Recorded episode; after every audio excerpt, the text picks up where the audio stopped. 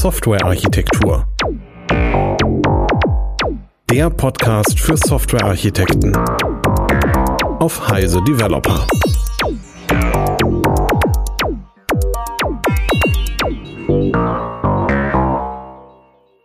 Hallo liebe Hörer und Hörerinnen, herzlich willkommen zu einer neuen Episode des Heise Developer Podcasts Softwarearchitektur. Heute äh, ist eine von mehreren Folgen zu einem Thema dran, das wir bislang interessanterweise sträflich vernachlässigt haben, nämlich KI oder AI oder ML oder alles im Dunstkreis von künstlicher Intelligenz oder Artificial Intelligence. Und ähm, darüber spreche ich mit meinem Co-Host Michael Stahl. Hallo Michael. Hallo, grüß dich Stefan. Ich habe das extra gerade nochmal nachgesehen. Ich bin mal durch den alten äh, Episodenkatalog durchgegangen und wir haben tatsächlich noch keine Episode zu diesem Thema gemacht. Es wurde wirklich und wahrhaftig mal Zeit dafür. Gut, dass wir das jetzt endlich angehen. Ähm, lasst uns doch einfach mal direkt einsteigen. Also vielleicht beginnen wir einfach mal diesen Begriffswirrwarr, mit dem ich da gerade losgelegt habe, ein bisschen zu entwirren. Und du erklärst uns erstmal, was sich eigentlich hinter dem Begriff, tja, welchen bevorzugst du? KI, glaube ich. Was sich hinter dem Begriff KI verbirgt. Ähm, künstliche Intelligenz, also wenn du mal in Wikipedia reinschaust, dann steht ja nur drin, ist ein Teilgebiet der Informatik, welches sich mit der Automatisierung intelligenten Verhaltens und dem menschlichen Lernen befasst. Und wie auch Wikipedia schon relativ gut äh, sozusagen schlussfolgert, ist der Begriff eben nicht eindeutig abgrenzbar. Vor allem, weil, wenn man jetzt mal überlegt, was ist denn überhaupt Intelligenz, äh, da gibt es ja auch keine genaue Definition. Ähm, und insofern ist das Thema künstliche Intelligenz, sage ich mal, ein sehr offenes Gebiet, in dem auch mehrere andere Wissensgebiete reinspielen, nicht nur die Informatik. Mhm. Ähm, man kann aber auch sagen, also mein Lieblingsbegriff ist immer, ich weiß jetzt gar nicht mehr, von wem das ursprünglich stammt, aber im Prinzip, dass künstliche Intelligenz äh, über die Themen spricht, die dem Menschen leicht fallen, aber eben der Maschine, äh, die dem Menschen leicht fallen, der Maschine aber schwer.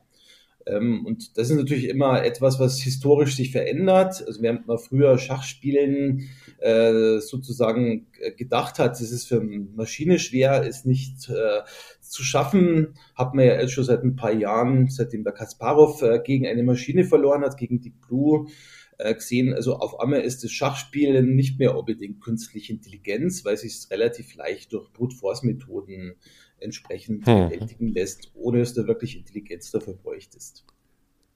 Das finde ich eine sehr interessante Sache, weil das ist auch immer so einer meiner, äh, meiner Diskussionspunkte, wenn ich mit Leuten drüber spreche, die sagen, also das alles, was man früher gedacht hätte, was eine Maschine nie kann, das kann sie auf einmal und das bedeutet auf einmal, sie hat Intelligenz.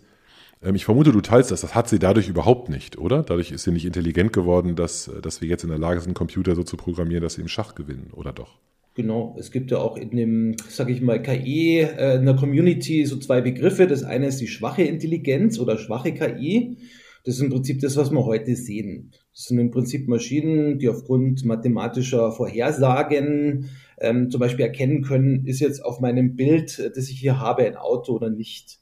Das ist die schwache KI und die starke KI, das wäre wirklich äh, eine KI, die Bewusstsein hätte, also Kognition und die wirklich sozusagen ähm, ähnlich unserer einer, also dem Menschen, äh, intelligent handeln könnte, vielleicht sogar Emotionen hätte, Kognition. Und das ist etwas, wovon wir noch weit entfernt sind. Mhm. Also das, was wir sozusagen Science-Fiction-mäßig sehen, ne? Maschinen, die von Menschen nicht unterscheidbar sind, weil sie genauso intelligent in Alltagssituationen einfach eine ganz lockere Konversation mit uns führen können. Davon sind wir noch relativ weit entfernt, trotz Siri, Alexa ähm, und so weiter, die also genau. irgendwie auch nah da dran kommen, aber wir würden, glaube ich, beide nicht behaupten, dass Siri in irgendeiner Form intelligent ist. Richtig? Obwohl sie von sich das selber das ist schon behauptet, wenn du das mal fragst. Ja. Genau, aber das ist doch, aber ist das nicht störend? Also ich empfinde das als sehr störend. Ich weiß, dass das viele Leute so vermarkten, aber eigentlich kenne ich niemanden, der technisch ein bisschen tiefer drinsteckt, der das wirklich ernsthaft behaupten würde. Also man kann das jetzt, glaube ich, den KI- oder AI-Leuten überhaupt nicht vorwerfen. Ich habe noch niemanden gehört, der das behauptet. Es sind eigentlich immer die, eher die Marketingabteilungen, die das behaupten, oder? Und vielleicht noch Elon Musk. Genau. Sonst, genau, weil es, heutzutage muss ja alles smart und intelligent sein und mhm. dann legst du natürlich gleich an menschliche Intelligenz und da kommen natürlich auch Ängste her, ganz klar, was wir ja auch in der dritten Folge dann sozusagen streifen wollen. Ähm, auf jeden Fall ist, äh, hat es mit Intelligenz, äh, wie man sie eigentlich normalerweise in der Neurophysiologie oder in Philosophie und anderen Gebieten versteht, äh, überhaupt nichts zu tun. Okay, gut. Also haben wir uns davon schon mal verabschiedet. Wir sprechen ähm, erstmal von, von den Dingen, die heute sozusagen in diesem Dunstkreis mit diesem Oberbegriff versehen werden, die wir aber selbst nicht für intelligent halten. Was ja in keiner Weise bedeutet, dass sie nicht nützlich wären oder Anwendungsbereiche hätten oder spannend und interessant wären, sonst würden wir darüber ja nicht sprechen. Ähm, genau, du hast auch schon ein genau. bisschen vorgegriffen, wie wir uns die Episoden vorgestellt haben. Ähm, wir sind jetzt gerade in der Episode, wo wir uns mit Grundlagen beschäftigen, wir werden, äh, beschäftigen werden. Wir werden eine zweite Episode machen, die sich mit, mit den architekturellen Auswirkungen beschäftigt und eine dritte Episode, wo es ein bisschen um Ethik und um gesellschaftliche Auswirkungen des ganzen Themas geht. Ähm, also steigen wir einfach mal ein in die Grundlagen und ähm, erklär uns doch mal ein bisschen, äh, womit wir da sinnvollerweise starten, wenn wir uns den, den Ansätzen dann ein bisschen nähern wollen. Also ich würde normalerweise erstmal starten mit dem, was gibt es denn heute als KI oder wo wird es eingesetzt?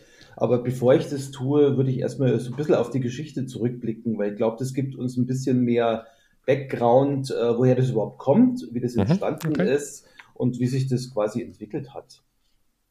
Also ich, wenn du willst, ich würde jetzt anfangen. Das erste, woran man natürlich denkt, ist äh, die Turing-Maschine von Alan Turing. Das ist im Prinzip äh, der theoretische Grundstein für Maschinen, die überhaupt äh, irgendwas berechnen oder Algorithmen verarbeiten. Und im Prinzip könnte man ja sogar denken, dass eine Turing-Maschine theoretisch in der Lage wäre, kognitive Prozesse auszuführen wenn man die eben in Einzelschritte zerlegen könnte oder durch einen Algorithmus darstellen könnte. Daher kommt ja auch dieser Turing-Test. Also vielleicht gibt es ja eine Turing-Maschine, die so intelligent ist, dass die kognitiv arbeitet und wo man dann hinterher Probleme hat, zu unterscheiden, ist es ein Mensch oder nicht. Und das war im Prinzip der Ausgangspunkt dieser ganzen KI-Geschichte. Ähm, aber die eigentliche KI-Geschichte und der Begriff, der entsteht ja im Prinzip im Sommer 1956. Da haben sich eben Wissenschaftler zu einer Konferenz getroffen. Ich glaube, das war das Dartmouth College in New Hampshire.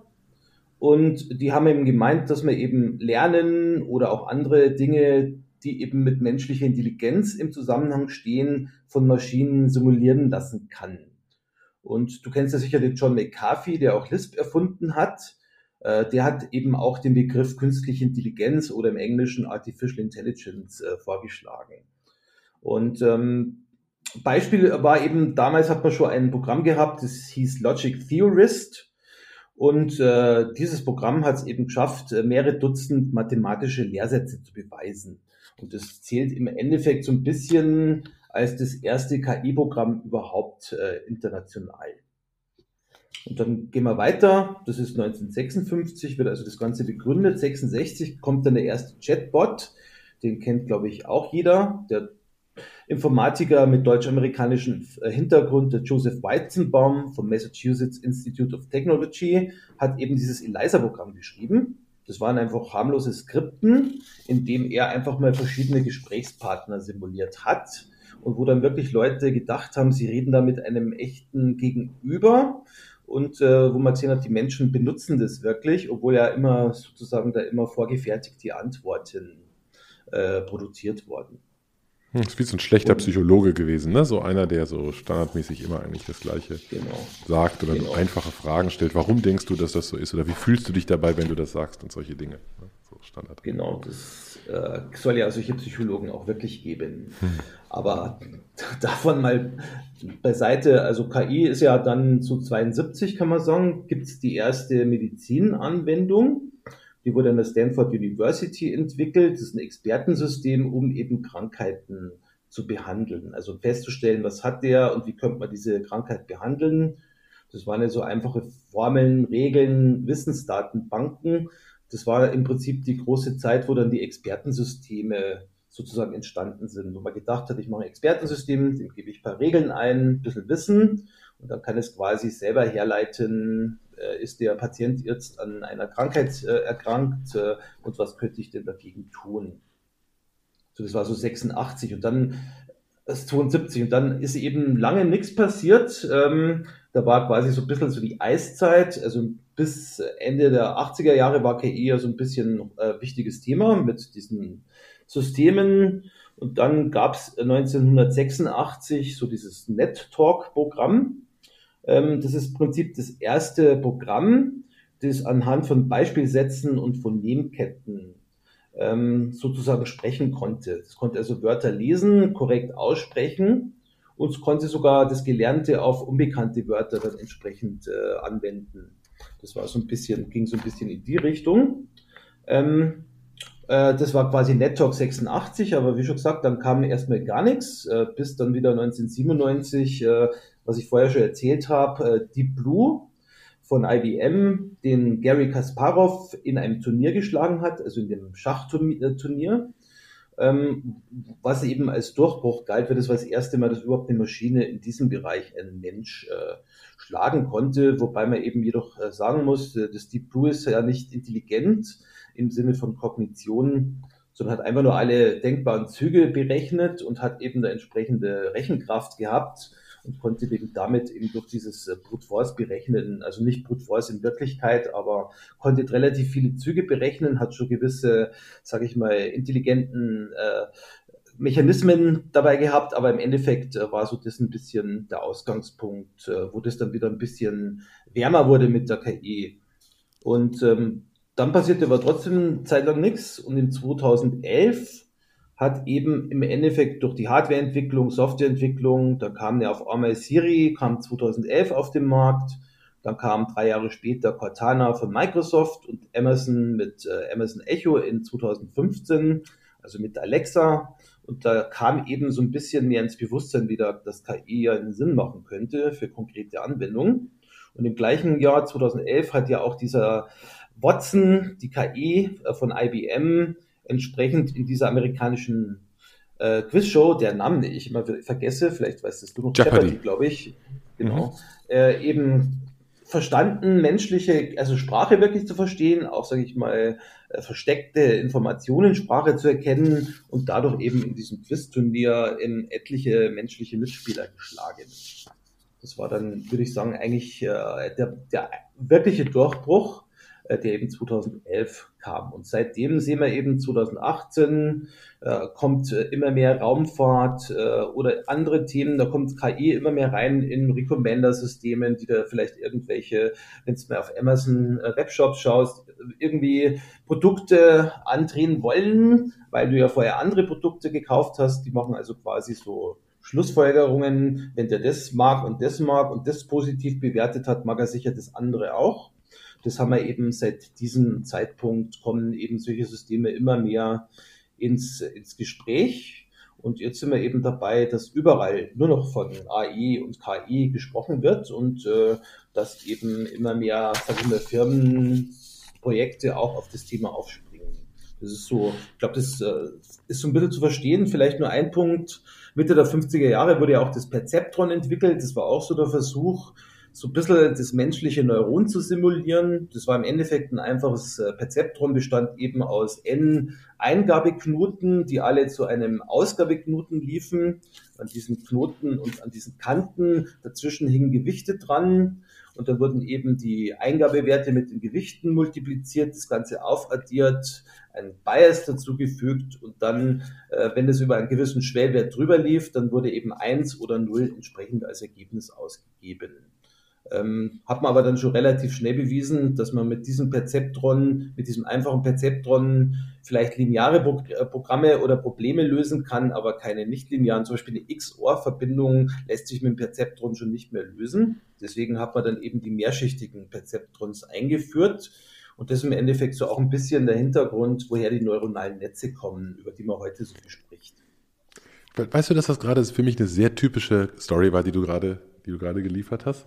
Ähm, ich weiß nicht, mir kommt das immer so vor. Also es gibt irgendwie etwas, da denke ich die ganze Zeit, ja, okay, so what, so what, okay, ja, irgendwie, ich verstehe dich, was ist daran jetzt bitte irgendwie neu? Weil in, der, in, in, den ersten vier Fünftel von dem, was du gerade gesagt hast, kann ich nichts erkennen, was mich in irgendeiner Form irgendwie umhaut. Weil alles klingt so wie lauter Dinge, die man als Informatiker oder als, als, als Entwickler, Entwicklerin sicher kennt. Ne, ich habe genau. mhm. hab dem, dem, der Maschine irgendwas beigebracht, alles okay. Und auf einmal macht so Schnipp und wir schalten um und reden auf einmal von einem Perzeptron oder von einem Neuron oder von einem neuronalen Netz. irgendwie ist da so ein, ich weiß nicht, ich habe so das Gefühl, man, man, äh, man schwebt zuerst auf so einer Marketingwolke in 10.000 Meter Flughöhe und dann auf einmal stürzt man ab und landet irgendwo in einem Maschinenraum unten in irgendwelchen seltsamen Laboren, in denen seltsame Leute mit seltsamen Begriffen um sich werfen. Deswegen würde ich da gerne nochmal Stufe rein. Was um Himmels Willen hast du mir gerade erzählt von einem Perzeptron? Ist das eine Datenstruktur? Ist das eine algorithmische Vorgehensweise? Ist das, ist das Mathematik? Ist das, wovon, wovon haben wir da gerade geredet? Und wie ist jemand auf die Idee gekommen?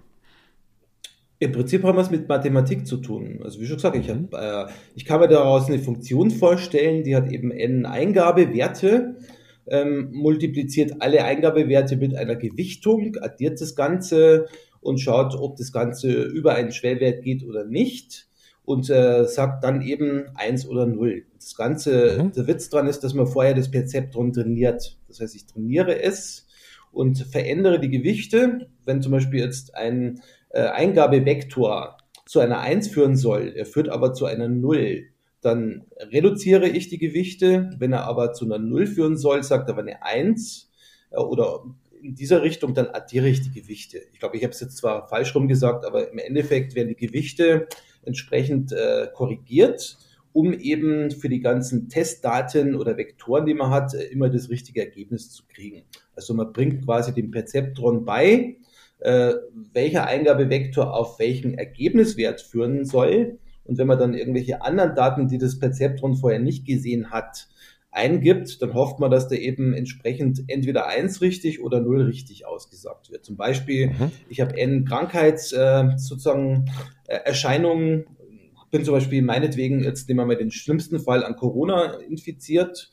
Ähm, ich bringe den Perzeptron bei, welche Krankheitsauswirkungen, Husten, Schnupfen, Bauchschmerzen, ähm, Mattigkeit und dergleichen normalerweise auftreten ähm, macht es für verschiedene Patienten und hofft dann, dass wenn ich jetzt den N plus ersten Patienten nehme, den ich vorher noch nicht hatte, das Rezeptor mir dann richtig sagt, ja, ist infiziert oder ist nicht infiziert. Mhm. Okay, ich glaube, ich habe es verstanden. Lass mich mal versuchen, es zu, äh, es zu rekapitulieren und du sagst mir, ob ich richtig oder falsch liege.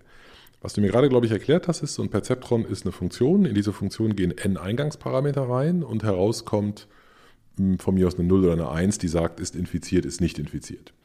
Und ähm, diese Funktion, die auf diesen Eingabewerten, auf diesem Eingabevektor, also auf dieser Menge von Eingaben, die wahrscheinlich den gleichen Typ haben, irgendwie was tut, ähm, die Funktion, die, darauf, äh, die daraus das Ergebnis berechnet, die hat eine Menge von Parametern, von Einstellungen, von Gewichten, hast du sie, glaube ich, genannt. Und ich weiß nicht, ich habe keine Ahnung, was die richtigen Gewichte wären. Und deswegen fummel ich so lange rum, bis auf Basis der Daten, die ich vorne als, als Test reinschicke, bei denen das herauskommt, von dem ich aus anderer Quelle weiß, was das Richtige ist. Also ich habe ganz, ganz viele Daten von Leuten, die in diesem konkreten Fall infiziert sind. Ich habe ganz, ganz viele Daten von Leuten, die nicht infiziert sind. Und ich fummle so lange an diesen Parametern oder das System fummelt so lange an diesen Parametern herum, oder meine, meine, meine Vorgehensweise fummelt so lange an diesen Parametern herum, bis die Funktion so justiert ist, dass ich davon ausgehen kann, wenn ich neue, mir unbekannte Daten reinstecke, bekomme ich eine zuverlässige Aussage, ob das Ganze 0 oder 1 ist. Ist das korrekt formuliert? Richtig.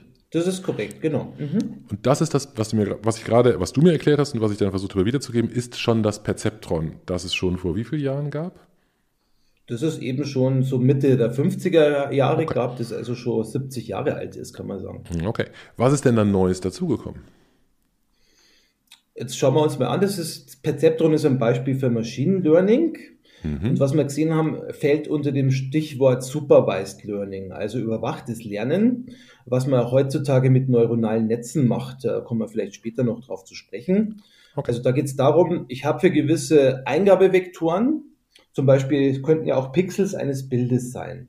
Und ich weiß jetzt, auf diesem Bild ist zum Beispiel ein Fahrzeug drauf. Und ich sage dem System immer dann, wenn ein Fahrzeug drauf ist, äh, das ist ein Fahrzeug oder das ist keins.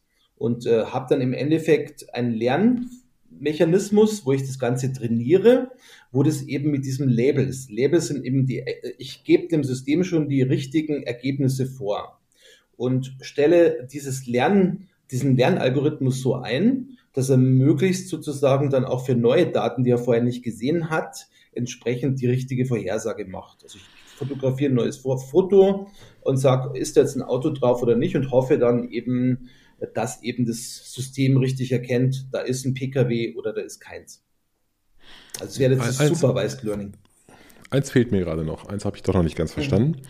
Mhm. Ähm, jetzt, äh, also offensichtlich mache ich das ja nicht wirklich von Hand. Also ich, ne, ich stelle ja nicht von Hand, so wie ich es gerade dargestellt habe, an diesen Parametern rum, sondern es gibt offensichtlich ja das lernende System, das irgendwie aus diesen Informationen, mit diesen Informationen herumspielt und selbst so lange die Parameter anpasst und justiert, bis die richtigen herauskommen. Wie, wie tut es das denn? Genau. Ähm, dann muss ich ein bisschen vorspringen, dann gehe ich gleich auf die neuronalen Netze als Beispiel. Also neuronales Netz, wir haben ja gerade das Perzeptron äh, besprochen. Ein neuronales Netz ist eine wesentlich komplexere Version von so einem Perzeptron. Das besteht aus einer Schicht von Eingabewerten, zum Beispiel den Pixels eines Bildes.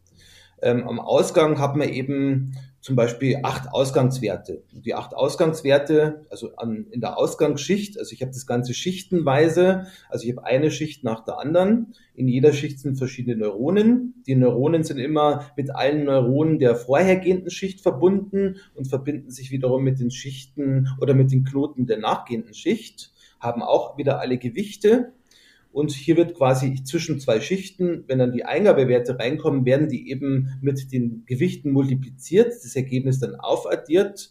Ähm, dann wird eine nichtlineare Funktion meistens draufgelassen, zum Beispiel ReLU, 10H oder Sigmoid, also zum Beispiel eine Funktion, die sagt immer dann, wenn der Wert negativ ist, dann sagt es wäre 0 und immer dann, wenn er positiv ist, sagt es wäre 1 zum Beispiel. Nur mal als äh, Beispiel, um das Ganze aus dem linearen mathematischen Funktionsbereich in den nicht-linearen zu bringen. Mhm. Und das Ganze wird eben mit Gewichten gemacht. Die Gewichte werden erstmal zufällig gesetzt. Man kann, es gibt aber auch Strategien, wie man die Gewichte schon ein bisschen besser vorbesetzt. Und dann vergleiche ich am Schluss, ob das, was ich eigentlich rausbekommen wollte, zum Beispiel Fahrzeug ist auf dem Bild, wirklich rauskommt. Und das wird durch eine Kostenfunktion gemacht. Also wenn ich ah, okay. jetzt sozusagen eine mhm. Aussage habe, ist kein Fahrzeug, dann bekomme ich einen ganz schlechten Wert in meiner Kostenfunktion. Und wenn ich äh, das richtige Ergebnis habe, bekomme ich einen guten Wert. Und abhängig von diesem Wert geht man jetzt rückwärts durch dieses neuronale Netz und berechnet die Gewichte neu, korrigiert die halt so, dass man eben die richtigen Ergebnisse rausbekommt. Das macht man dann von, mit tausenden von verschiedenen Eingabevektoren und so, dass ich dieses Netz immer mehr darauf einstellen kann, ähm, welche Ergebnisse oder welche Daten es gesehen hat, was da die richtigen Ergebnisse gewesen sind. Die Gewichte wurden entsprechend durch sogenannte Backpropagation korrigiert. Und man hofft, dass am mhm. Schluss halt entsprechend, wenn ich neue Daten eingebe, dann richtig erkannt wird, ist da zum Beispiel ein Fahrzeug auf dem Bild zu sehen oder nicht. Also das ist der Lernvorgang. Also ich habe jetzt quasi einen Lernvorgang, wo ich das ganze neuronale Netz trainiere und eben über Kostenfunktionen die Gewichte entsprechend anpasse, falls es Fehler liefert oder falls es das richtige Ergebnis liefert. Mhm. Okay, nur für mich, damit ich, damit ich sicher bin, dass ich noch mitkomme, ne, was du gerade beschrieben hast, es gibt viele, viele vorgefertigte Funktionen, die ich dafür verwenden kann, lineare, nicht lineare, die ich irgendwie benutzen kann, um das zusammenzubauen. Ähm, ich packe die in Schichten, das bedeutet im Prinzip, ich ähm, bestimme, in welcher Reihenfolge die angewandt werden. Ne? Also ich habe irgendwie, was weiß ich, am Anfang 100 Eingabewerte oder 100.000 oder was auch immer und die gebe ich dann rein. Die werden in der ersten Schicht akkumuliert oder aufaggregiert zu vielleicht 10.000 Werten, die dann in die nächste Schicht reingehen und immer so weiter, bis am Ende so viele Ausgangswerte rauskommen, wie ich sie haben will, um das Ergebnis beurteilen zu können. Genau. Und darüber mache ich ganz, ganz viele Iterationen. Einmal mache ich äh, ganz viele Iterationen pro Eingabevektor und dann mache ich eben ganz, ganz viele Iterationen, weil ich eben nicht nur ein, sondern ganz, ganz viele Eingabevektoren habe. Das heißt, das Lernen dauert sehr, sehr lange, weil ich sehr, sehr lange dem System eine Chance, oder wahrscheinlich bestimmt, das, bestimmt die Zeit, die ich dem Lernen gebe, mit, wie gut das Ergebnis ist, was im Endeffekt da rauskommt. Genau. Und ähm, äh, das, was, was wir jetzt besprochen haben, ist, weil ich die, äh, weil ich, äh, ich muss das als Frage formulieren. Warum ist das, was wir gerade besprochen haben, Supervised Learning? Was ist daran überwacht Weil, oder supervised? Genau, ich mache dann vielleicht auch noch gleich die Unterschiede zu anderen Arten von Lernen. Supervised Learning heißt, ich gebe dem Ergebnis schon die dem System schon die richtigen Ergebnisse vor. Also es sind die sogenannten Labels. Ich sage hier, auf dem Bild ist ein Auto. Mhm. Und äh, dann wird quasi von der Maschine ein Vorhersagewert äh, errechnet. Ist ein Katze, ist ein Auto, ist ein Motorrad und was auch immer. Und wenn es dann falsch liegt, dann versuche ich eben entsprechend diese Gewichte in den vorhergehenden Schichten zu ändern, um eben entsprechend äh, die Kostenfunktion zu reduzieren. Das ist ein rein mathematisches Vorgehen. Das heißt, ich habe Kostenfunktionen, ich äh, berechne dann die Ausgabewerte über mehrere Schichten, merke ich dann, äh, dass die Kostenfunktion mir angibt, ich bin weit vom richtigen Ergebnis dann wird eben durch Backward Propagation rückwärts, mhm. durch entsprechende mathematische Verfahren werden berechnet, wie muss ich diese Gewichte verändern, wie sehr haben die zu dem falschen Ergebnis beigetragen, um dann rückwärts entsprechend die Gewichte so zu verändern, dass sie das richtige Ergebnis geben. Mhm. Und wenn ich das mit genügend Testdaten mache, also zum Beispiel mit 10.000 Bildern, und das Modell, das ich verwende, also die Zahl der Schichten zum Beispiel und die Zahl der Knoten darin, entsprechend groß sind oder entsprechend ausreichend sind, dann habe ich eben meistens eine sehr genaue, präzise Vorhersage. Also das heißt also, ich kam da wirklich sehr genau dran und kann sagen, zu 99 Prozent, also ich kriege ja nicht von dem System, das ist jetzt ein Auto, sondern ich glaube, zu 98 Prozent bin ja. ich mir sicher, äh, dass das ein Auto ist, was ich da auf dem Bild mhm. sehe. Okay. Supervised. Das ist Supervised Learning. Es gibt auch noch Unsupervised Learning, kann man sich vielleicht so vorstellen. Ich habe jetzt, äh, sage ich mir, mehrere Punkte in meinem Raum und jeder Punkt repräsentiert einen äh, Patienten, der entweder krank oder nicht krank ist. Und äh, jetzt möchte ich zum Beispiel ein Verfahren haben, das mir genau unterscheidet zwischen denen, die krank sind und denen, die nicht krank sind, die also quasi mein Punkte, sage ich mal, Koordinatensystem so in zwei Teile aufteilen, dass das eine wirklich die Kranken sind und das andere wirklich die Gesunden sind. Und das ist quasi unsupervised. Das heißt, das System, dem gebe ich vielleicht vor, wie viel Cluster oder wie viel Gruppen es geben soll. Aber wie dieses System diese Gruppen dann bestimmt, also was dann wirklich die Punkte werden, die Patienten in unserem Fall, die wirklich zusammengefasst werden zu einer Gruppe, das bleibt dem System überlassen. Das heißt, es hat keine Vorgabe, es weiß nicht, ist dieses Einteilen, das ich jetzt habe, richtig oder falsch, sondern es versucht im Prinzip eigenhändig äh, entsprechend ein Ergebnis zu liefern, ohne irgendwelche Ergebnisdaten mitzubekommen. Und darum nennt man das eben Unsupervised Learning. Ich gebe dem nichts vor. Ich habe also keine Labels, die mir hinterher sagen, der ist krank, der ist nicht krank, sondern versuche mir so ein bisschen rauszufinden, äh, wenn ich diese Punkte hier in meinem Koordinatensystem habe, äh, wie das am besten in zwei Teile zu splitten ist, äh, was da meisten Sinn macht. Und dann habe ich hoffentlich die Menge der Kranken und hoffentlich die Menge der Gesunden ähm, entsprechend als Ergebnis. Das habe ich noch nicht kapiert. Ähm, gebe ich vor, dass ich zwei Kategorien haben möchte? Also das muss ich vorgeben. Also ich muss vorgeben, teilweise kann ich auch diesen, diese Zahl der Kategorien dem System überlassen. Meistens gibt man es aber auch vor und sagt, ich möchte jetzt genau zwei Cluster haben. Ich weiß, das sind zwei Cluster und Maschine versucht es selber in diese zwei Cluster zu zerteilen. Das wäre zum Beispiel okay. eine Möglichkeit, äh, wie man das macht. Okay. Wenn zum Beispiel jetzt, ähm, keine Ahnung, Sternhimmel hast und du hast irgendwelche Kugelsternhaufen dann äh, würden so ein System, wenn es dieses Bild sieht, sagen, okay, das muss zusammengehören, das ist ein Kugelsternhaufen und der andere äh, Rest der Sterne, die ich da gerade sehe, gehört eben nicht dazu. Irgendwie fehlt mir gerade die Vorstellung, wie das System das macht. Bei dem anderen verstehe ich, ähm, dass man sozusagen ne, den Algorithmus, den Lern, Lernalgorithmus so oft mhm, wiederholt, bis das, was er produziert, möglichst nah an dem ist, was ihm eine andere Intelligenz sozusagen vorgegeben hat. Das ist ja genau das, genau. was du gerade mhm. weggenommen hast in diesem unsupervised Learning. Also wie kann das System zu einem Ergebnis kommen? Also normal funktioniert das folgendermaßen. Angenommen, ich habe jetzt eine Menge von Punkten und ich will vorgeben, das soll in zwei Cluster zerlegt werden. Dann nehme ich zufällig zwei Punkte in diesen Mengen von Punkten und sagt, der erste Punkt soll das Zentrum des ersten Clusters sein und der zweite das Zentrum des zweiten Clusters. Und da geht halt der Algorithmus durch und schaut, welche Punkte liegen näher am ersten als am zweiten Punkt und welche Punkte liegen näher am, am zweiten als am ersten Punkt. Und dann habe ich eben zwei Cluster. Dann berechne ich aber sozusagen ähm, den Durchschnitt aller Werte die in diesem ersten Cluster vorkommen, sowohl auf der X, auf der Y oder auch auf anderen Koordinaten und mache das Ganze für das zweite und bekomme dann eben neue Zentren oder neue Bezugspunkte, die jetzt äh, okay. in dem nächsten Durchlauf wiederum als Mittelpunkte der zwei Cluster dienen. Und so bekomme ich am Schluss dynamisch, nähert sich das quasi schon einem, sage ich mal, äh, einem, sage ich mal, Punkt an, wo ich dann wirklich äh, zwei ideale, aus mathematischer Sicht ideale Zerlegung in Cluster oder indem ich zwei ideale Cluster bekomme. Okay, dann lass mich das mal auf das einfachste Denkbare reduzieren. Ne, nehmen wir mal, ich habe irgendwie ein XY-Koordinatensystem. Äh, das ist alles, was ich habe. Sind meine, ich habe nur zwei Dimensionen. Dann kann man sich das schön bildlich vorstellen. Dann würde ich ähm, im Prinzip ähm, genau das machen, was du gerade gesagt hast und schauen, wie die Nähe dieser Punkte ist. Ne? Also ich berechne irgendwie den Distanzvektor zwischen diesen Dingern und versuche damit dann zu bewerten, ob das was Gutes ist, was ich da, dieser, diese Clusterung genau. sinnvoller ist als die andere. Das hast du ja gerade gesagt, ich muss die Nähe ja genau, genau. Äh, bewerten genau. können. Oder der Algorithmus muss das können. Und wenn ich das jetzt übertrage, dann könnte es eben sein, dass ich nicht nur eine x- und eine y-Koordinate in der Ebene habe, sondern vielleicht drei Koordinaten oder vielleicht noch eine Zeitkoordinate dazu oder vielleicht noch ein Alter und ein Geschlecht und äh, eine Menge an Vorerkrankungen, was auch immer. Ne? Ich habe einen n-dimensionalen äh, Raum, den ich da aufspanne. Und dann versuche ich im Prinzip in diesem n-dimensionalen Raum experimentell Cluster zu bilden. Ne, was eben für den Menschen außerordentlich schwierig wäre, genau. das zu machen, oder für die Maschine, weil das einfach iterativ macht. Genau. Das ist ein vorhersehbares Ding. Kann die das auch im n-dimensionalen Raum, sofern sie in der Lage ist, diese Distanz irgendwie zu bewerten. Korrekt? Genau, genau, korrekt. Okay.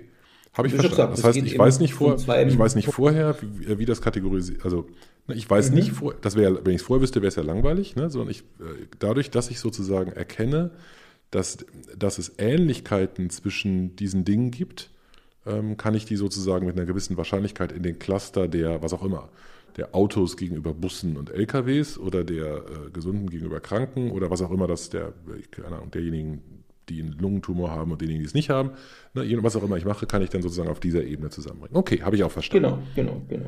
Supervised und unsupervised. Gibt es noch mehr als diese Genau. Beiden? Es gibt noch äh, Reinforcement Learning. Also Reinforcement Learning ist im Prinzip, ähm, wenn du zum Beispiel ein Programm beibringen willst, irgendein Atari-Spiel zu spielen, dann äh, öffnet sich durch das Atari-Spiel ja ein Raum, und jedes Mal, wenn ich jetzt irgendeine Entscheidung treffe, die kann ich zufällig treffen. Ich gehe nach oben, ich gehe nach links, nach rechts, nach unten. Und wenn ich dann zum Beispiel jetzt auf einmal abgeschossen werde, zum Beispiel, dann bekomme ich sozusagen eine Strafe. Das heißt also immer dann, wenn ich Erfolg habe mit meinen, sage ich mal, Aktionen, dann werde ich belohnt. Und wenn ich Misserfolg habe, werde ich bestraft. Und äh, das ist quasi Belohnung und Bestrafung. Ähm, das mhm. nennt man dann Markov Decision Processes, hört sich jetzt ein bisschen komplex an, aber ist jetzt nicht weiter sozusagen spannend. Das ist nichts anderes. Ich schaue mir eben verschiedene Verläufe an, wenn ich durch das Spiel gehe, merke dann, welche Aktionen führen zu positiven und welche zu negativen Bewertungen und äh, lerne dann auf Dauer, mit welchen Aktionen ich am besten sozusagen dieses Spiel mit möglichst viel positiven Bewertungen, also mit einem Highscore beenden kann. Das heißt, also die, mhm. das System, das das macht, wird quasi jetzt dann zu, erstmal zufällig drauf losspielen, wird am Anfang noch relativ schwach sein, kommt dann immer mehr drauf, äh, wo es bestraft wurde und wo es belohnt wurde, versucht eben in Zukunft die Wege zu verhindern, wo es Bestrafung gibt und wird dann immer mehr sozusagen in der Lage sein, äh, zum Beispiel dieses Spiel zu gewinnen oder einen möglichst großen Highscore zu bekommen. Ähm, mhm. Das ist quasi Reinforcement Learning. Das heißt also, ich gebe dem System entweder eine Belohnung oder Bestrafung, je nachdem, ob der Zug, den es gemacht hat, erfolgreich war oder nicht. Ich verstehe. Im Gegensatz zu den anderen beiden geht es weder um die Kategorisierung noch um äh, eine, so eine absolute Aussage. Es geht eigentlich darum, sich in einem bestimmten Kontext möglichst positiv zu verhalten. Und das funktioniert deswegen in deinem Spielebeispiel so gut, weil die Bewertung von positivem Verhalten so einfach ist, weil dieses unmittelbare Feedback eben vom System kommt. Ne? Kriege ich Punkte, werde ich abgeschlossen, genau, verliere genau. ich ein Leben und so weiter. Okay, also es sind okay. halt die drei Arten. Es gibt theoretisch noch eine vierte Methodik, mit der ich mich persönlich nicht auseinandergesetzt habe. Groß, das wäre quasi stochastische, stochastisches Lernen, wo ich einfach in so einem neuronalen Netz äh, mir nochmal anschaue, wie sind jetzt die Gewichtungen und versuche eben daraus irgendwelche Gesetze abzuleiten, also zum Beispiel Naturgesetze. Ähm, mhm. weiß ich jetzt nicht mehr drüber, habe ich mich, äh, wie schon gesagt, noch nicht damit beschäftigt, aber das gibt es theoretisch äh, sozusagen auch noch als äh, mögliche Variante, wobei man sagen muss, im Augenblick ist speziell eben das Machine Learning und speziell Machine Learning mit neuronalen Netzen sehr verbreitet. Wenn du also die Forschungspapers anschaust oder auch die Artikel, die Produkte, die man so sieht, dann hat es meistens was mit neuronalen Netzen und Machine Learning zu tun. Man muss dazu sagen, ich kann sogar das Reinforcement Learning auf Machine Learning mit neuronalen Netzen zurückführen. Da gibt es das sogenannte Q-Learning wo man eben diese Belohnung, Bestrafung eingibt und wo dann das neuronale Netz entsprechend berechnet, was wäre jetzt der beste Pfad, um an sozusagen eine möglichst hohe Belohnung zu kommen. Aber das möchte ich jetzt nicht weiter vertiefen, weil das hat viel mit äh, den sogenannten Bellman Equations zu tun und Markov Decision Processes. Das wird also sehr mathematisch, wenn man das mal durchgeht. Aber so im Prinzip Reinforcement Learning ist Lernen durch Belohnen, Bestrafen, äh, wie man es ja auch bei, bei Tieren oft macht. Also wenn man Tiere zum Beispiel versucht zu zähmen. Ich muss noch mal kurz nachfragen, einfach nur um die Begrifflichkeit sauber zu haben. Alles, was wir gerade gesagt haben, Supervised Learning, Unsupervised Learning und dieses Reinforcement Learning, das ist alles Machine Learning. Richtig? Richtig. Mhm. Okay. Mhm. Ähm, aber nicht alles davon benutzt neuronale Netze. Hast du das gerade en passant nebenbei gesagt? Genau, zum Beispiel im Unsupervised Learning, was wir gesehen haben, benutzt einen ganz einfachen mathematischen Algorithmus äh, der Optimierung. Ähm, Supervised Learning, Reinforcement Learning benutzen oft, aber nicht notwendigerweise ähm, neuronale Netze. Für Supervised Learning gibt es ja zum Beispiel auch äh, Dinge wie die Support Vector Machines, es gibt ja auch Bayet-Trees, also ich möchte jetzt nicht auf alles im Detail eingehen, mhm. aber es mhm. gibt auch nur andere Verfahren, die man eben verwenden kann, um zu lernen. Also es ist nicht beschränkt auf äh, neuronale Netze, aber man muss sagen, die meisten Aktivitäten äh, funktionieren halt oder passieren halt in dem Bereich neuronaler Netze. Mhm.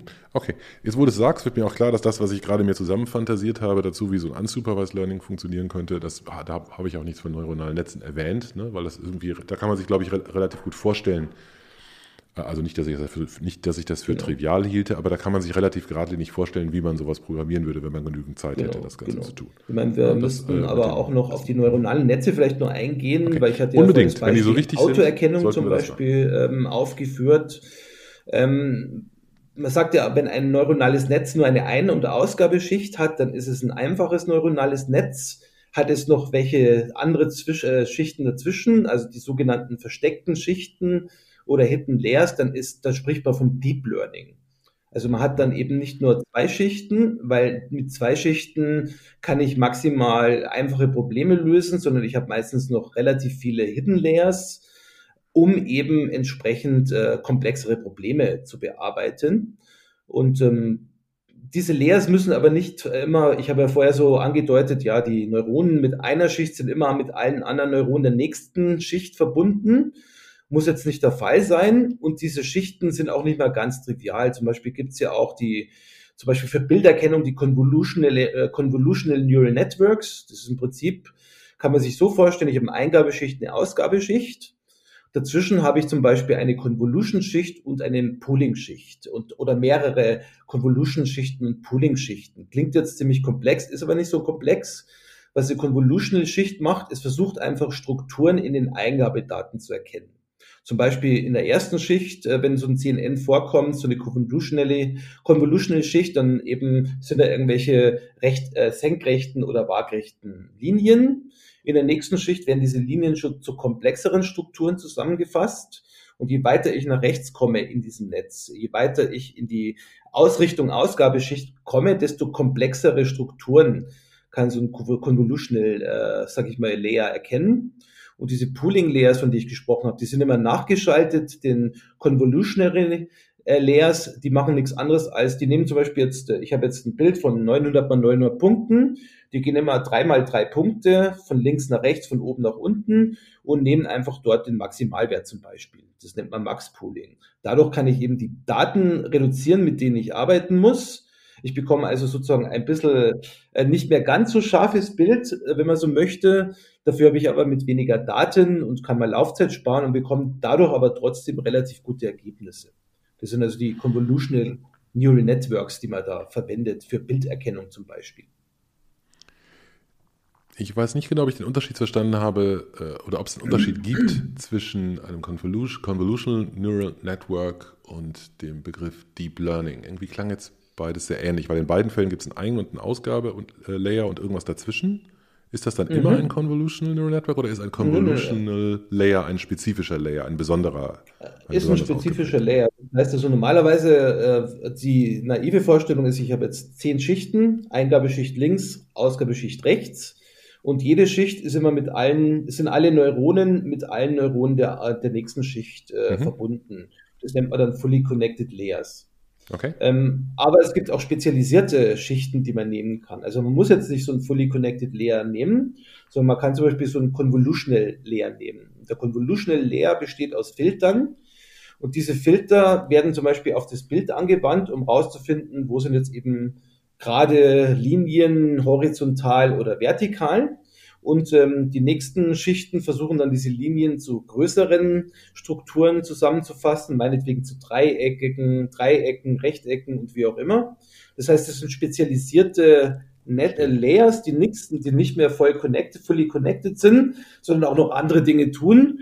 Indem sie also zum Beispiel Filter anwenden, also Matrixmultiplikation, um alle Kanten rauszukriegen, die Kanten zu verbinden und dergleichen. Ähm, mhm. gibt übrigens dann auch noch eine andere Methode, das sind die Recurrent Neural Networks. Das Problem bei den normalen äh, neuronalen Netzwerken ist ja, die gehen ja immer von links nach rechts vor. Wenn ich aber jetzt Sprachverarbeitung will und bin jetzt von links nach rechts im Satz durchgegangen, dann hat ja vielleicht das Verb, das ganz am Schluss kommt, nur dann eine Bedeutung, wenn, es, wenn man den Kontext vom ganz am Anfang des Satzes kennt. Mhm. Das heißt also, so Recurrent Neural Networks äh, versuchen eben dann auch noch rückwärts zu schauen, was war jetzt in den vorhergehenden Schichten, was waren zum Beispiel die Wörter, die dort verwendet wurden, um dann eben herauszufinden, was war jetzt eigentlich der Satz und was war dessen Bedeutung. Das sind also auch ganz spezielle zusätzliche Elemente, die man eben statt diesen voll verbundenen Fully Connected Layers verwenden kann. Mhm. Okay.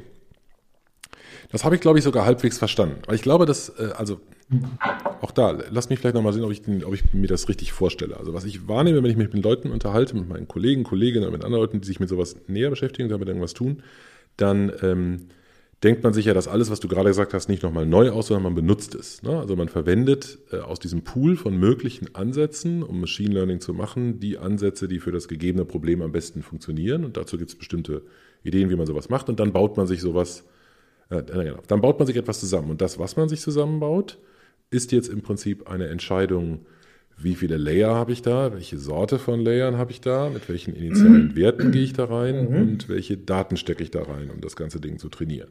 Genau, Richtig? genau. Okay. Richtig, genau. Also in Wirklichkeit ist es sogar so, Entschuldigung, ich muss ja gar nicht mehr mal wissen, was ist ein CNN oder wie funktioniert das intern. Weil ich weiß von vornherein, CNNs sind jetzt gut für Bildverarbeitung, mhm. RNNs sind gut für Sprachverarbeitung ähm, und es gibt schon vorgefertigte Modelle. Also es gibt also Modelle, die irgendjemand schon trainiert hat, die eben aus sehr komplexen Schichten bestehen oder vielleicht noch andere Arten von, sage ich mal, Schichten einführen, die jetzt nicht im Bereich CNNs oder RNNs sind ähm, und die quasi irgendeine Problemstellung gut lösen. Und da, stattdessen, dass ich mir quasi selbst überlege, wie soll so ein neuronales Netz ausschauen, würde ich normalerweise, wenn ich in der Praxis bin, erstmal suchen, hat, eh, hat jemand schon mal ein ähnliches Problem gelöst. Und wenn er ein ähnliches Problem gelöst hat, finde ich vielleicht dessen Modell. Jetzt hat, ist aber vielleicht das Modell, das er mir vorgibt, nicht genau für meine Problemstellung gepasst, äh, angepasst, sondern es fehlt was. Zum Beispiel, ich möchte auf einmal nicht äh, Autos erkennen, sondern getan.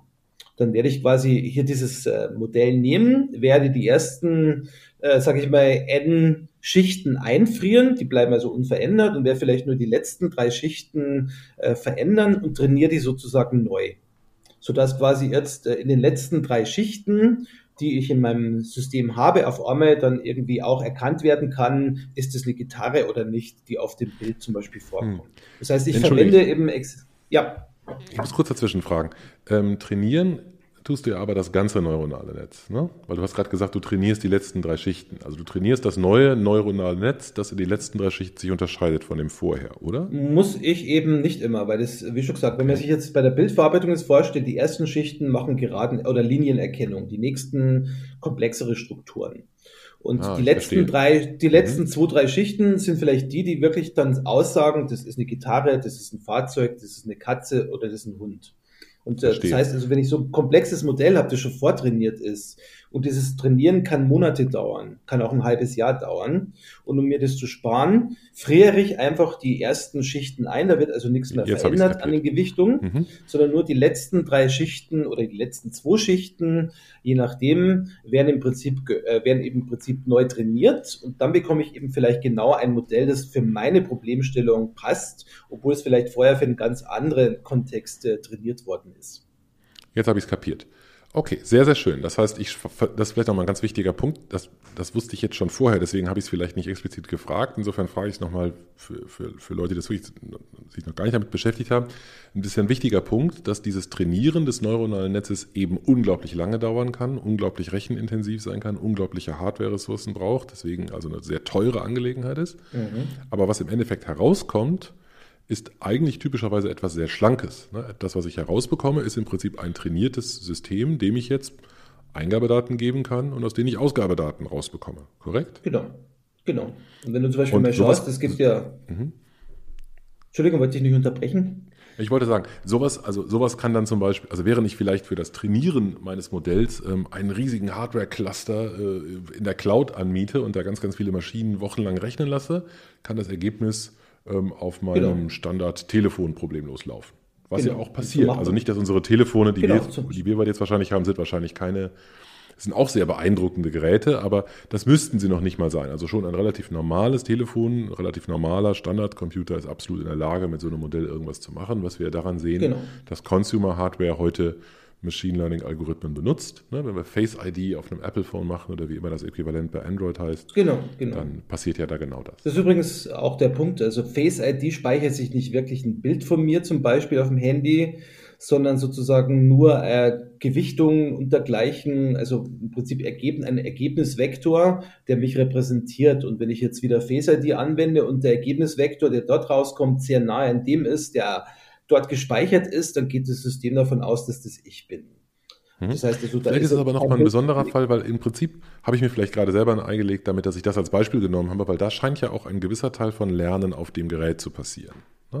Genau. Scheint ein genau. vortrainiertes genau. Modell zu sein, das dann zu Ende trainiert wird auf meinem Gerät, spezifisch für meinen Anwendungsfall. Wobei auf diesen Telefonen ja auch, sage ich mal, extra KI-Chips oder mhm. Prozessoren entsprechend mhm. vorhanden sind. Ja, ja. Genau. Und vielleicht aber, was du gesagt hast, ist ein wichtiger Punkt. Also es gibt zwei Phasen. Ich trainiere das System, das Netz. Dann, äh, wenn ich das trainiere, gebe ich ihm unendlich viele Testdaten vor, also so viele, wie ich finden kann mit den Ergebnissen. Äh, und dann überprüfe ich auch noch jedes Mal, wenn ich da einmal durch bin, an so, sogenannten Validierungsdaten. Das sind also Daten, wo ich jetzt das äh, Netz nicht weiter trainiere, sondern nur schaue, ob es auf diese neuen Daten, die es bekommt, auch die richtigen Schlüsse zieht. Und dann mhm. sehe ich, gibt es da eine Abweichung? Das heißt, es hat sich sehr an die Trainingsdaten angepasst, kann aber auf neuen Daten keine richtigen Vorhersagen mehr machen. Dann weiß ich, vielleicht muss ich noch mehr Trainingsdaten machen oder irgendwas im Modell verändern. Aber das ist im Prinzip eine Aufgabe, die können zum Beispiel Knowledge Engineers machen, also Data Scientists. Das dauert ziemlich lange. Die wissen aber auch am besten, was sind jetzt die richtigen Eingabevektoren, welche Modelle könnte ich verwenden. Und wenn ich das aber habe, dieses trainierte Netz am Ende, dann wird es quasi nur noch auf einem System ausgeführt. Das heißt, das System, mhm. zum Beispiel ein, äh, ten, äh, sage ich mal, TensorFlow, äh, nimmt dann nur noch dieses Modell, das quasi sehr kompakt gespeichert ist, kann sie ja auch auf dem Raspberry Pi oder auf dem ESP32 oder auf irgendeiner schmalbandigen CPU verwenden und äh, nutzt dieses Netz mit den Gewichten, die dort vorgegeben sind, äh, liest dann irgendwelche Kameradaten ein und sagt, okay, das ist jetzt der Stefan oder nicht. Das, das ist quasi mhm. die Inferenz. Also die Laufzeit, wenn es wirklich angewendet wird, ist die Inferenz. Vorher muss es trainiert werden. Das kann ich dann auch aufteilen, Inferenz ähm, wird vom Architekten sozusagen in der Architektur geplant, werden wir auf der nächsten Folge noch hören. Und trainieren ist eher etwas, was jetzt zum Beispiel der Data Scientist machen könnte. Sehr interessanter Punkt. Sprechen wir in der Tat drüber. Ich stelle mir, ich, also, egal. Sprechen wir in der nächsten, in der nächsten Episode nochmal ein bisschen genauer drüber.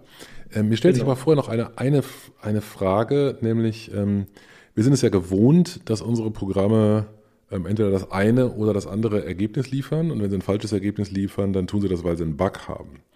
Ähm, das scheint ja hier ein bisschen anders zu sein. Ne? Hier sind die Ergebnisse irgendwie mit einer, hast du gerade schon gesagt, mit einer statistisch oder nicht, weiß nicht, ob statistisch der richtige Begriff ist, mit mhm, einer, mhm. ja, vielleicht doch mit einer statistischen Wahrscheinlichkeit versehen, ja, wie sozusagen die, die, die, das Vertrauen in das Ergebnis, das da rauskommt. Können wir darüber noch ein bisschen sprechen und darauf ein bisschen näher Ja, genau.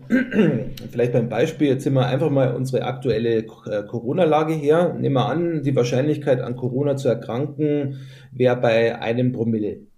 Und jetzt würde ich einfach äh, einen Algorithmus nehmen. Also man könnte naiv sagen, ähm, ein Algorithmus ist äh, umso besser, je mehr er richtige Aussagen macht. Das wäre sozusagen die Genauigkeit, die Accuracy im Englischen. Und da könnte ich jetzt hergehen und könnte einfach einen naiven Algorithmus schreiben, der immer auch sagt, der Patient ist nicht erkrankt.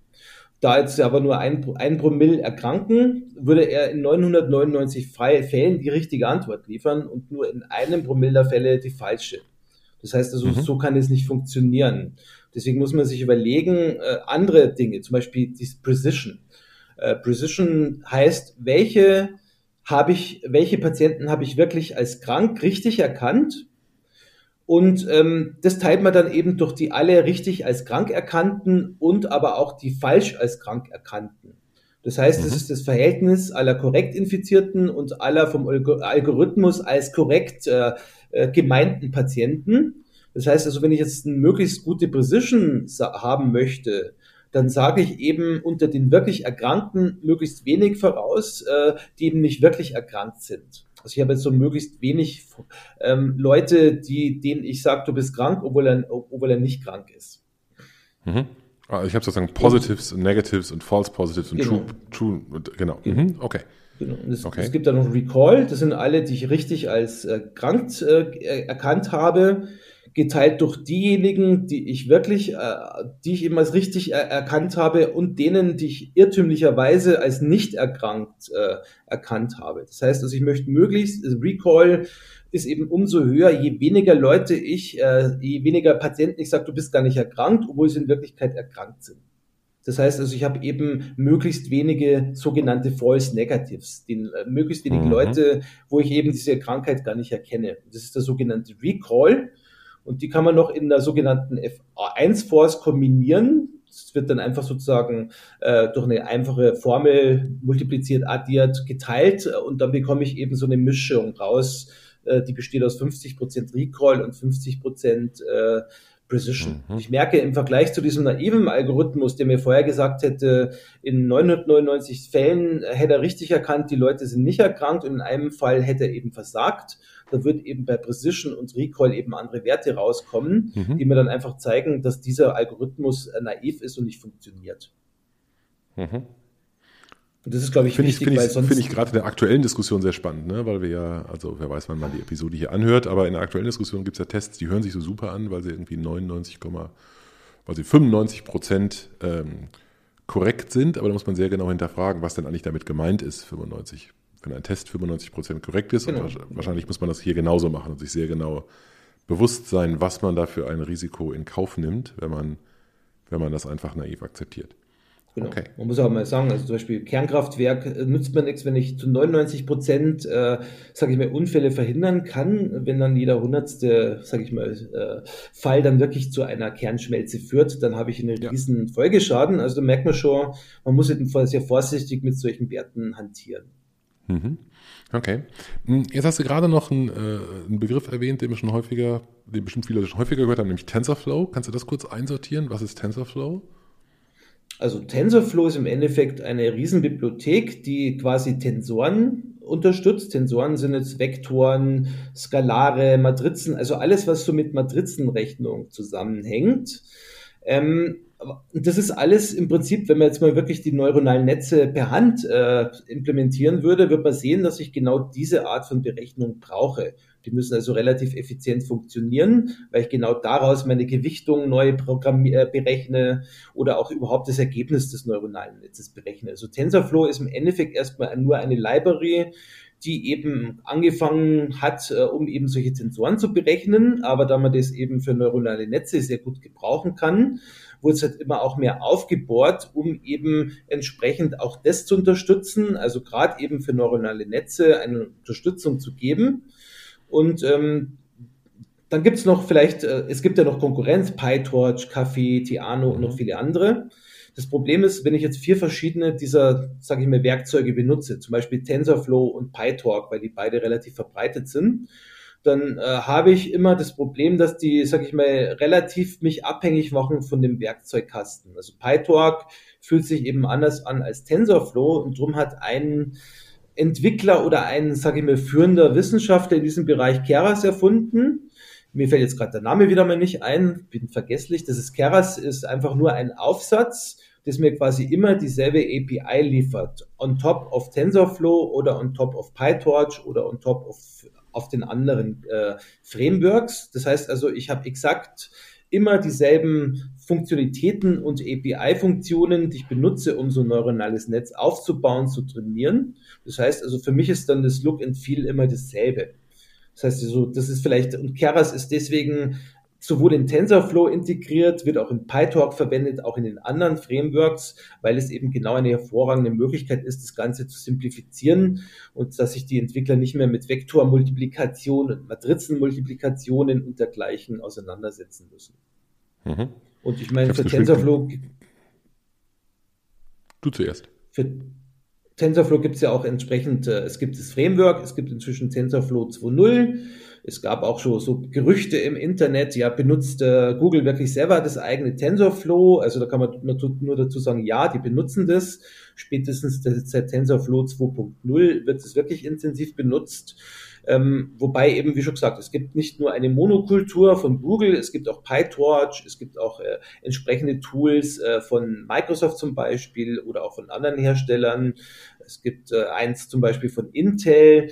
Also das heißt, also hier hat man die große Auswahl. Und wenn man aber sicher sein will, dass man hinterher das Netz, äh, das Framework austauschen will, sollte man schon schauen, dass da ein Keras mit dabei ist, um das Bier zu erleichtern sodass mhm. ich eben mich nicht direkt davon abhängig mache. Geht nicht immer, weil es gibt Spezialitäten natürlich, das kennst du ja, ich habe eine API, die alles verdeckt, aber da gibt es eine Spezialität in TensorFlow, die ich unbedingt nutzen will und sobald ich das mache, dann bin ich natürlich gefangen.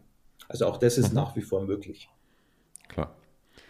Ähm, was ich gerade sagen wollte, war, ich habe es zwischendurch mal gegoogelt und der Mann heißt Cholet, von dem du gesprochen hast. François Cholet. Genau, richtig, genau, genau.